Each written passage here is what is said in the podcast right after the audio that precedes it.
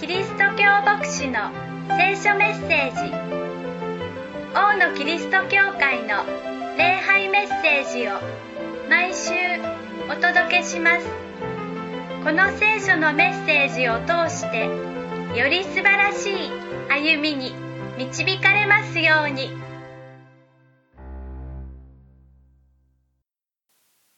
今日ご一緒に皆さんと礼拝できること、本当に感謝しています。今日は生徒記念礼拝ということで、関係の方々もお招きして行っています。生徒記念といったときに二つの意味合いがあります。一つは神様が私たちに与えてくださっている永遠の希望ということを共に覚えることです。この地上の歩みでは終わらない、私たちに与えられている永遠の歩み。そのことを思い起こして、神様が約束してくださっていることを感謝して、礼拝をお捧げする時です。もう一つの意味は、その歩みを私たちが共にしているということを確認する時です。先に歩んだ、すでに天に召された方々も、今こうして歩んでいる私たちも、私たちに続く後の世代も、この永遠の希望を共に歩んでいるのだということを、もう一度確認するのが、この生徒記念礼拝の時です。私たちは毎日毎日をそのように歩んでいきたいものです。永遠の希望というのは、遥か先にどこか、いつかやがてというのみならずに、今日の歩みの中に確かな希望がある。明日一日を迎えていく、今週一週間を歩んでいく。そこに私たちは永遠の、しかし今日覚えることのできる希望がある。中には希望とは程遠い歩みをしていらっしゃる方もあるでしょう。こんな厳しい、悲しい、苦しみの中で希望を見出すことなど難しい。もう少し状態が好転していったら希望も見出せるだろう。そんな風に思っている方もあるかもしれません。でも今日はそんな嘆きの中ですら私たちが見出すことのできる希望をご一緒に覚えたいと思うのです。状況がいかなるものであれ、私たちがどのような思いに悩まされているのであれ、そんなことには一切左右されない。私たちの希望というより、神様が与えてくださる希望ということをご一緒に心に留めていきたいと願っています。そのことを語ったのがまさに預言者のエレミアという人物でした。エレミアは没落する国と書きましたけれども、ユダヤのイスラエルの国の預言者でした。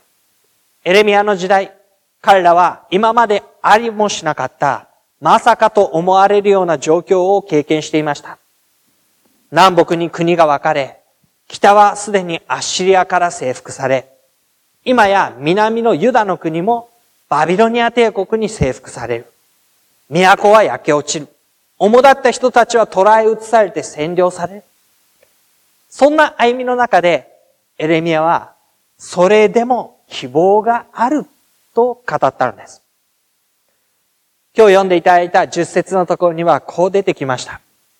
誠に主はこう仰せられる。バビロンに70年の満ちる頃、私はあなた方を帰り見、あなた方をこのところに帰らせる。ここで注目していただきたいのは、70年の満ちる頃という言葉です。満ちるというのは、バケツに水がだんだんだんだん溜まっていく。5分目、6分目、7分目。それではまだまだ満ちたことにはなりません。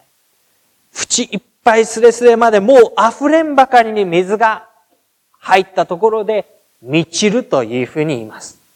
ですから70年の満ちる頃というのは10年、30年、50年、それでは、まだまだ途中、満ちたことにはならない。そこで何かは起こらない。68年、69年、それでもまだ、70年して初めていよいよという意味です。つまり彼らは70年はバビロンの地に留まらなければならなかった。この厳しい状況、困難な状況が続かざるを得ないのだということです。預言者たちのある者たちは、いや、そんなことはない。大丈夫だ。すぐに帰れる。と人々に語りました。神様が私たちの味方であるなら、私たちは何を恐れることがあろうか。大丈夫。すぐに帰れる。これは長くは続かない。そんな風に言っていたんです。気休めです。何の根拠もありません。神様が言ったのでもありませんでした。神様がおっしゃったのは、エレミアの語った通り、70年の満ちる頃。それは人が味わわなければならない期間である。70年というのは、つまり、自分の世代ではないということです。生きている者たちが皆、この地上での歩みを終えて、次の世代、さらにその次の世代、彼らになってやっと帰り乱れて元のところに戻ることができる。つまり私の生涯はずっと残念ながら、この悲しみと困難の中に甘んじて生きなければいけないのだ。それがエレミアの語ったことでした。私たちの歩みは誰しも困難に直面して歩まざるを得ない時があります。そのことを免れることのできる人は誰もいません。人と多くの関わりを持つ方であれば、よくわかっていらっしゃるでしょう。誰もが何らかの形でいつかどういう風にしてか、それはわかりませんが、困難や試練や苦しみや災い、そういったものに直面する。それを避ける術というのは私たちには与えられていない。それはその人がどんな人であろうと関係がなく訪れてくるものです。その人がたとえお金をたくさん持っていようが、好きなところに行くことができ、好きなものを手に入れることができようが、友人に恵まれ、人間関係に恵まれていようが、人々から尊敬され、立派な人だと評価されていようが、学歴が高かろうが、容姿が良かろうが、一切関係ない。誰しもそんなこととは無関係に、いつかやがてどういうふうにしてか、災いに遭うことがある。ある時にはそれは、自らの愚かさが身に招いてしまったことかもしれません。ある時には、自分のせいではなく、誰かのせいでこう貶められていることかもしれません。ある時には、自分でもなく、他の人でもなく、誰のせいでもないけれども、降って湧いたような災難、災害、それに襲われることがあります。誰しも人を選ばず、時を選ばず、いかようにしてか、私たちは困難に甘んじて生きなければならない時がある。これをまず私たちは心に留めておきたいと思うのです。神を信じていようが信じていまいが、神に熱心に歩んでいようが歩んでいまいが、私たちはこんなに直面して歩まざるを得ない時がある。しかしもちろんそれは、それで終わりではありません。先ほど読んだバビロンに70年の満ちる頃、その続きは、私はあなた方を帰りに、あなた方に私の幸いな約束を果たして、このところに帰らせる。70年は長い時間です。しかし永遠ではありません。終わりのある時間です。その時神はあなたを幸いな約束を果たして帰らせる。ここに神の約束という言葉が出てきます。今はそうではないかもしれない。しかし、約束をしよう。あなた方を帰らせる。この約束というのは、神の確かな意志を含むものです。約束しようと言うんです。たまたまそうなるかもしれない。希望的に言えばそうなったらいいね。ああ、そういう風になったね。ではありません。神は、そうすると、ご自分の意志を込めて、この約束を与えられるのです。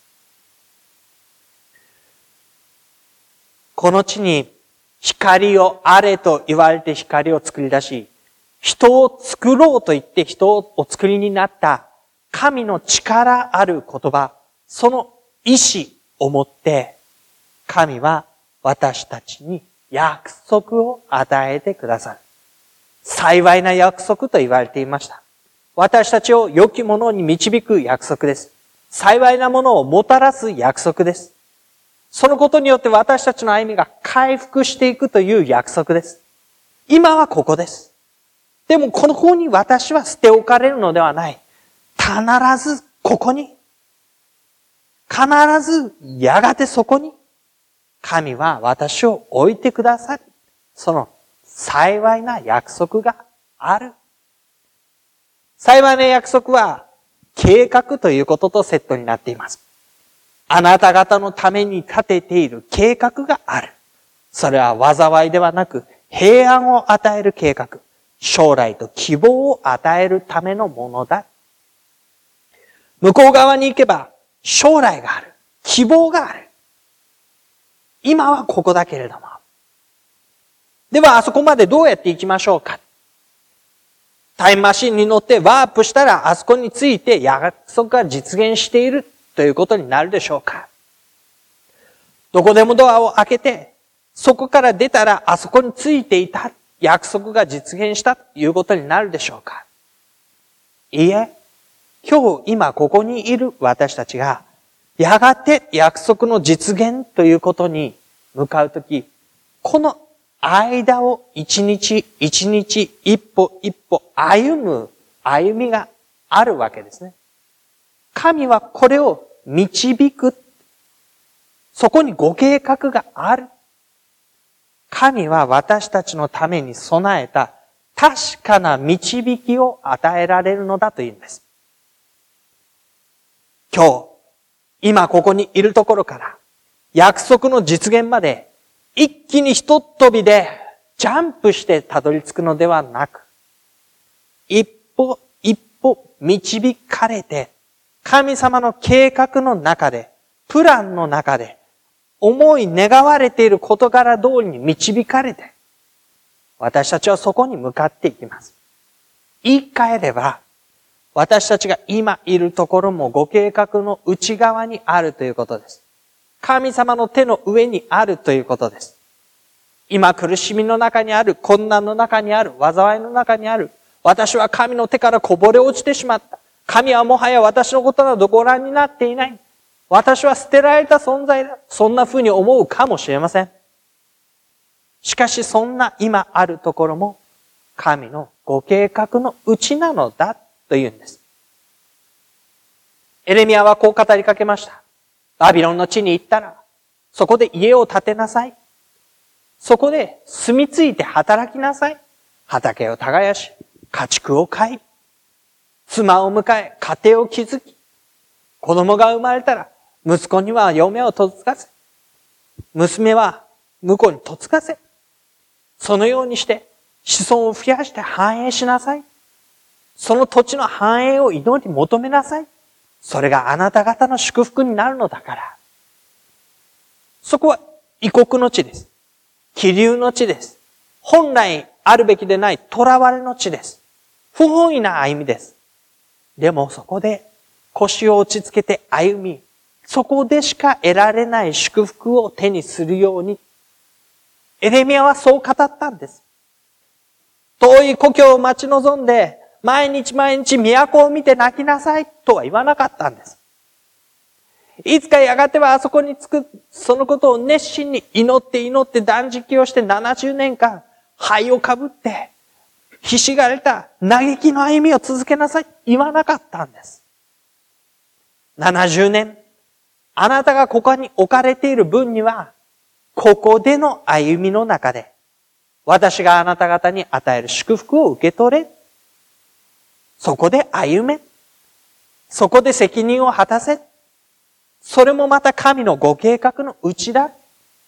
その歩みを続けた暁に70年の満ちる頃、満ちる頃です。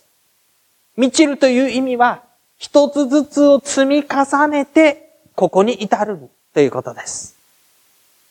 ゼロから一足飛びに満ちることはない。徐々に徐々にだんだんだんだんプロセスの中でご計画のうちに私たちの歩みは導かれてくるのだ。その歩みの中で私たちは希望、将来、得ていくことになります。一番大切なことは何でしょう？一刻も早くその苦しみ困難を逃れることでしょうか？みんなで力を合わせて協力して一致団結することでしょうか？私が神を見上げて熱心に努力をして神に認められることでしょうか？ここには、あなた方が私を呼び求めて歩き、私に祈るなら、私はあなた方に聞こう。もしあなた方が心を尽くして私を探し求めるなら、私を見つけるだろう。私はあなた方に見つけられる。ここで一番大事なことは、私が何をするかではありません。将来、希望、かかっている神の見業を求めて、尋ね求めて、そこに私のよりどころを見出すことです。私たちは何によって歩むことができるのか。最も頼りになるのは何か。自分自身の能力でしょうか努力でしょうか持ち物でしょうか良くしてくれる友達でしょうか家族でしょうか今与えられている状況でしょうか最も頼りになるのは約束を与え導くと計画のうちに私を置いてくださっているという方。エレミアは言ったんです。なぜあなた方は神はどこにおられるのかと問うことをやめたのかなぜ神はどこにおられるのかと問わずに目の前にある空っぽの箱、何にも入っちゃいない、当てになんかなりもしない、そんな虚しいものに自分の身を委ねて、それが神だと崇めて、木で作ったぞ、石で作ったぞ、そんな当てにならない、頼りにならない、虚しいものに自分の身を委ねるのか神が見えない確かにそうだろう。そうしたら神はどこにおられるのかと問えばいい。目に見える神のようなもの、頼りになりそうなもの、安易なものに自分の身を委ねることがないように、私のことを呼び求め、祈り、探し求めなさい。私はあなた方に見つけられる用意がある。私はあなた方に姿を表す用意がある。私はあなた方を導く用意がある。私を求めなさいというんですね。大切なのは神を尋ね求めることです。神と共に歩むことを諦めるのではなく、神の代わりを安易に探し出してそれで心を満たすことでもなく、神との歩みを尋ね求めることにあります。もちろん、私たちは、時に神を尋ね求めることが非常に難しいと感じることがあります。一つは、暗闇がとあまりにも深く、絶望があまりにも重くのしかかってくるときに、こんな現実の中で私はどうやって神を求めることができるだろうか、そう嘆かざるを得ない時があります。誰も安易に神を求めようと声をかけることのできないような深い深い絶望の闇に覆われることがあるでしょう。それでもなお、ではそこを抜け出るために、あなたは自分で何かできるのでしょうか？人の何が本当に助けになるのでしょうか？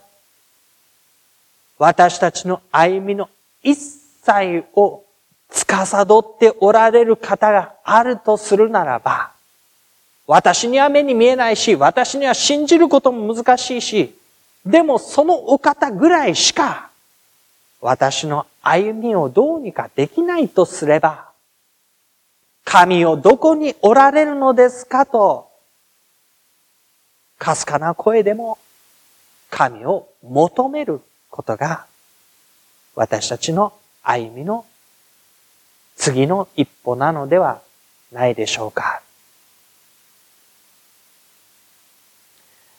もう一つ、私たちが神のことを呼び求めることが難しい時があります。それは何かというと、神というお方が私の神ではなく、誰かから教えられた、誰かから受け取った神である時です。神というお方が私にとってリアリティがない。誰かの神であって。神様はあの人が呼び求めた時にはあの人に答えてくれた。あの人は神様を信じて歩み通した。でも、私にとって神と共にあるということが、なかなか分かりにくい。そんな歩みがあるでしょう。その時私たちは、神を呼ばわるということが、呼ばわっているような気がして、祈っているような気がしながら、でも、実際にはどこの誰に向かってどう祈っていいのかわからない。言葉を空中に発してみて、なんかその言葉が虚しく消えていくような、どっかにちゃんとたどり着いて聞いてもらえているような気がしない。私の神様がいない。そんな感覚で。神様と共にいる、生きるリアリティというものを私たちは取り戻したいと思うんです。誰かの神ではなく、私の神と共に生きるということです。信仰の先輩たちが、祖父祖母が、父母が、私のために語ってくれた、聞かせてくれた、教えてくれた。こう祈るんだよ。聖書を読みなさい。こう歩みなさい。確かにそうだ。でもそれが私にとって、祖父祖母の信仰、父母の信仰、私の友人の信仰、私の歩みになりにくい。その時に私たちは、このことを考えてみるといいと思います。何かというと、他の人のスタイルややり方や、その行動や習慣や、そういったものを見ながら、あの人と同じにはなれない、あの人と同じ信仰を持てないと思っていないでしょうかその人には、その人の神様との関係があります。時間の使い方があります。自分自身の関心の向け方があります。周りと人との関係があります。その人が心がけていることがあります。それは私とは違う。私には私の置かれた状況があります。私の託された責任があります。私の周りに置かれた人たちがいます。私に与えられている能力があります。逆に私に与えられていないものもたくさんあるでしょう。でもその中で私たちは神に導かれています。神の約束の中に、計画の中に、それは変わらないんです。将来と希望を与えるものを目指して歩んでいる私の歩みは変わらないんです。神の手の中にあることは同じなんです。でもそれをどのように感謝し、どのように従い、どのように覚え、どのように歩むかは、それぞれ一人一人違う。最も大事なことは、私にとってリアルな形を求めることです。私の神様との関係を見つけることです。私にとって、このお方と共に生きるというのは、どういうことなのか。あの人のように立派でなくてもいい。あの人のように肩を並べるような信仰の歩みでなくてもいい。私なりの。小さいかもしれない。愚かかもしれない。薄っぺらいかもしれない。でも、そんな私の歩みの中で、神は答えてくださる。見出されてくださる。私たちに答える用意があるっていうんです。そんな神と共に歩んでいるという毎日の歩みを私たちはしっかり、しっかり受け取って歩みたいと思うのです。今日の私の一日を、明日の私の一日を、この一週間、私の歩みを歩むのは、他ならぬこの私しかいない。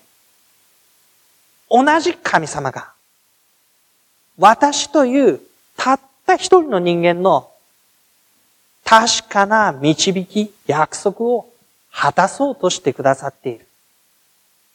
その中に私が生かされているということを日々に覚えて歩みたいと思うのです。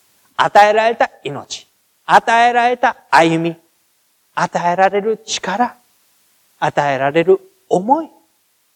それを通して私たちは今日一日を導かれ、明日一日を導かれ、その歩みの満ちる時に約束のという確かな希望、それを手にすることができる今日。あなたはどんなところに歩みを置かれているでしょうか異国の地、気流の地、不法意な地、囚われの地。こんなところになぜ私は思うようなところにいるでしょうか？まさにそこが、神をあなたはどこにおられるのですか？求めることをやめない、諦めない、その地であること、その場所であること、その一日であること、共に心に覚えて歩み出しましょう。しばらく黙祷をいたしましょう。その中で、ぜひ、先に歩んだ方々の歩みを思い起こしながら、感謝をしつつ、私に与えられている歩みを、いつかやがて私たちも写真の一枚になって飾られるその時まで、絶えず導き続けられていくように、それを求めて、しばらくの間祈る時を持ちましょう。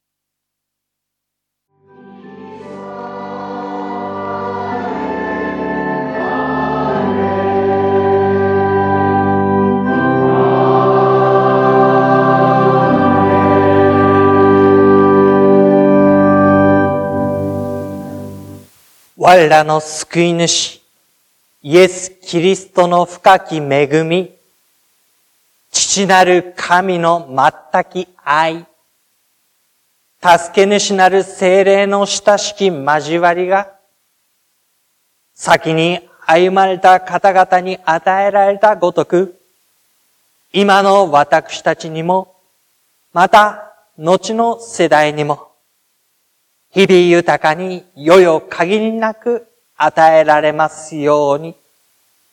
アーメン。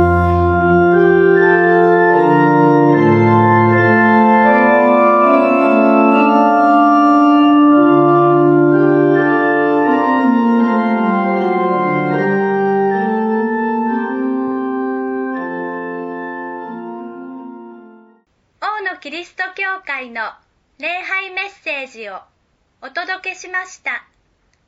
お聞きになってのご意見やご感想をお寄せください。メールアドレスはのぶアットマーク牧師 .jp nobu アットマーク bokushi ドット JP までお待ちしていますあなたの上に神様の豊かな祝福がありますように。